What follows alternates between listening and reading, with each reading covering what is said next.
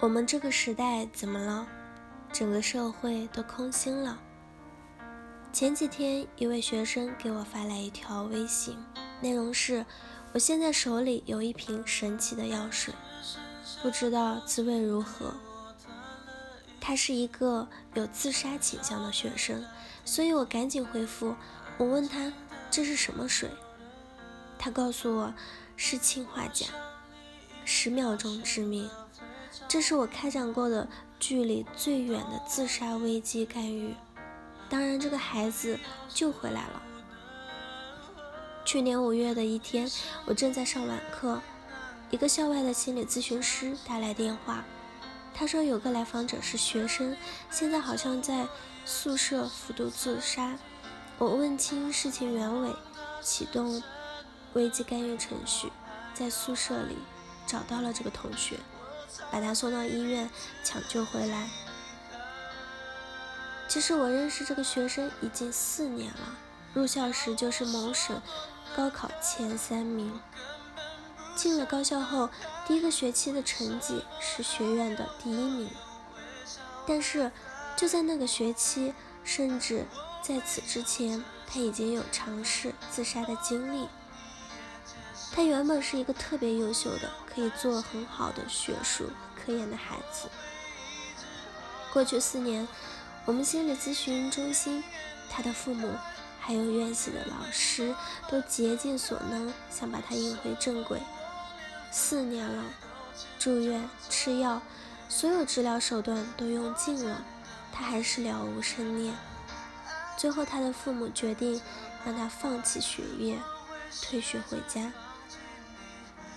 听到这个消息的时候，我是非常痛心的。我见过很多非常优秀的孩子，我现在跟大家所说的，也就是在名校中最优秀的学生们。他们中的很多都有严重的心理健康问题，甚至屡次三番尝试放弃生命。我要讲的是，这不是普通的抑郁症。是非常严重的性情况，我把它叫做空心病。我不认为只是学生空心了，整个社会空心了，所以才有这样的结果。我们经常会说这样一句话：如果孩子出了问题，大概家庭和老师都有问题，否则孩子本身是不会出问题的。我得到我的来访者的许可，他们将亲身感受写出来告诉我。有个高考状元说，他感觉自己在一个四分五裂的小岛上，不知道自己在干什么，要得到什么样的东西，时不时感觉恐惧。十九年来，他从来没有为自己活过，也从来没有活过，所以他会轻易的放弃自己的生命。还有一位同学告诉我，学习好、工作好是基本的要求。如果学习好、工作不够好，我就活不下去。但也不是说因为学习好、工作好了，我就开心了。我不知道为什么要活着，我总是对自己不满足，总是想各方面都做得很好。但是这样的人生似乎没有头。我先简单说一下什么叫空心病。空心病看起来像是抑郁症，情绪低落，兴趣减退，快感缺乏。如果到精神科医院的话，一定会被诊疗为是抑郁症。但问题是，药物无效，所有的药物都无效。这些孩子，他们有强烈的孤独感和无意义感。他们从小都是最好的学生，最乖的学生。他们也特别需要得到别人的称许，但是他们有强烈的自杀意念，不是想自杀，他们只是不知道为什么活下去，活着的意义和价值是什么，所以他们会用比较温和的方式，当然也给我们机会把他救回来，但是核心的问题是缺乏支撑，其意义。和存在感的价值观，所以我们回到一个非常终极的问题：人为什么要活着？人生的意义是什么？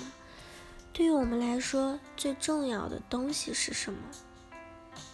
他们这种情况并不是刚刚产生的，他们会告诉我，我从初中的时候就有这样的疑惑了，直到现在我才做了决定，要结束自己的生命。